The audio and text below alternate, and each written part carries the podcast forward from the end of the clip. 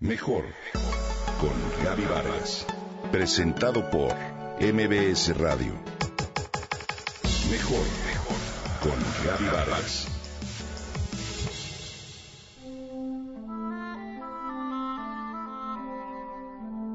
¿Has oído hablar del movimiento de desprincesamiento? En el siglo XXI ya no existen las princesas que esperan al príncipe azul en su torre. Hoy las mujeres aprenden a ser independientes, a luchar e incluso a rescatarse ellas mismas. Esta es parte de la premisa de dicho movimiento. Buscamos entregarles herramientas a las niñas para que crezcan libres de prejuicios, empoderadas y con la convicción de que son capaces de cambiar el mundo. Esto es el curso de desprincesamiento. La iniciativa está dirigida por Lorena Cataldo y Genderi Yaldin, ambas psicólogas, que buscan, entre otras cosas, fortalecer en las niñas el valor de crecer libres de prejuicios y estereotipos asociados con el género femenino. Pero ha causado polémica. El taller se imparte en la Casa de la Cultura de Iquique, en Chile, y contempla actividades manuales, canciones y hasta algunos debates donde las niñas reflexionan sobre la importancia de ser mujer, de la belleza, felicidad y plenitud, características independientes de una relación amorosa.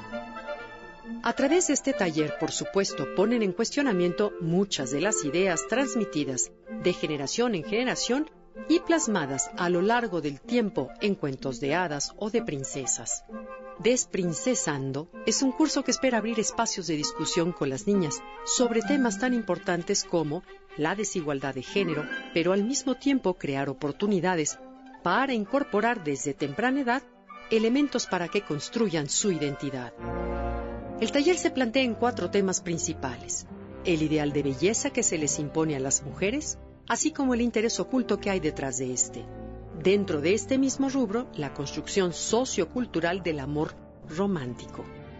La división sexista en el trabajo, donde se nos responsabiliza desde la culpa, de tareas, cuidados y se nos brinda un papel secundario. Y por último, la incapacidad que nos impone para reconocer y satisfacer nuestros propios deseos y el hecho de sobreponer los ajenos a estos. Bueno, pues este movimiento ha tenido éxito, pero como mencioné, ha generado polémica. Pues todos en algún momento hemos llegado a llamar princesas a nuestras hijas, asunto que en el contexto tradicional no rompe esquemas ni estereotipos y en realidad la sitúa en historias de antaño que repiten roles sociales nada actuales.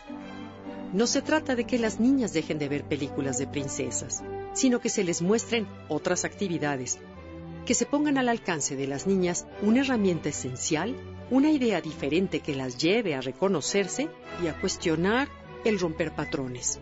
En esta iniciativa se proponen actividades como análisis de canciones y videos, debates entre asistentes, talleres de autodefensa, actividades manuales que escapan a los oficios comúnmente reservados para las mujeres. A pesar de que este taller ha cobrado importancia internacional, aún no está disponible en nuestro país. Pero una parte importante del desarrollo de la identidad de nuestras niñas y niños está, principalmente, en la familia.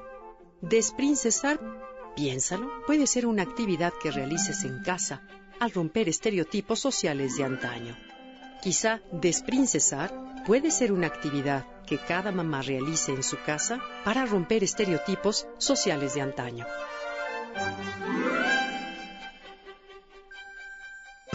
Comenta y comparte a través de Twitter. Gaby-Vargas. Mejor con Gaby Vargas. Presentado por MBS Radio.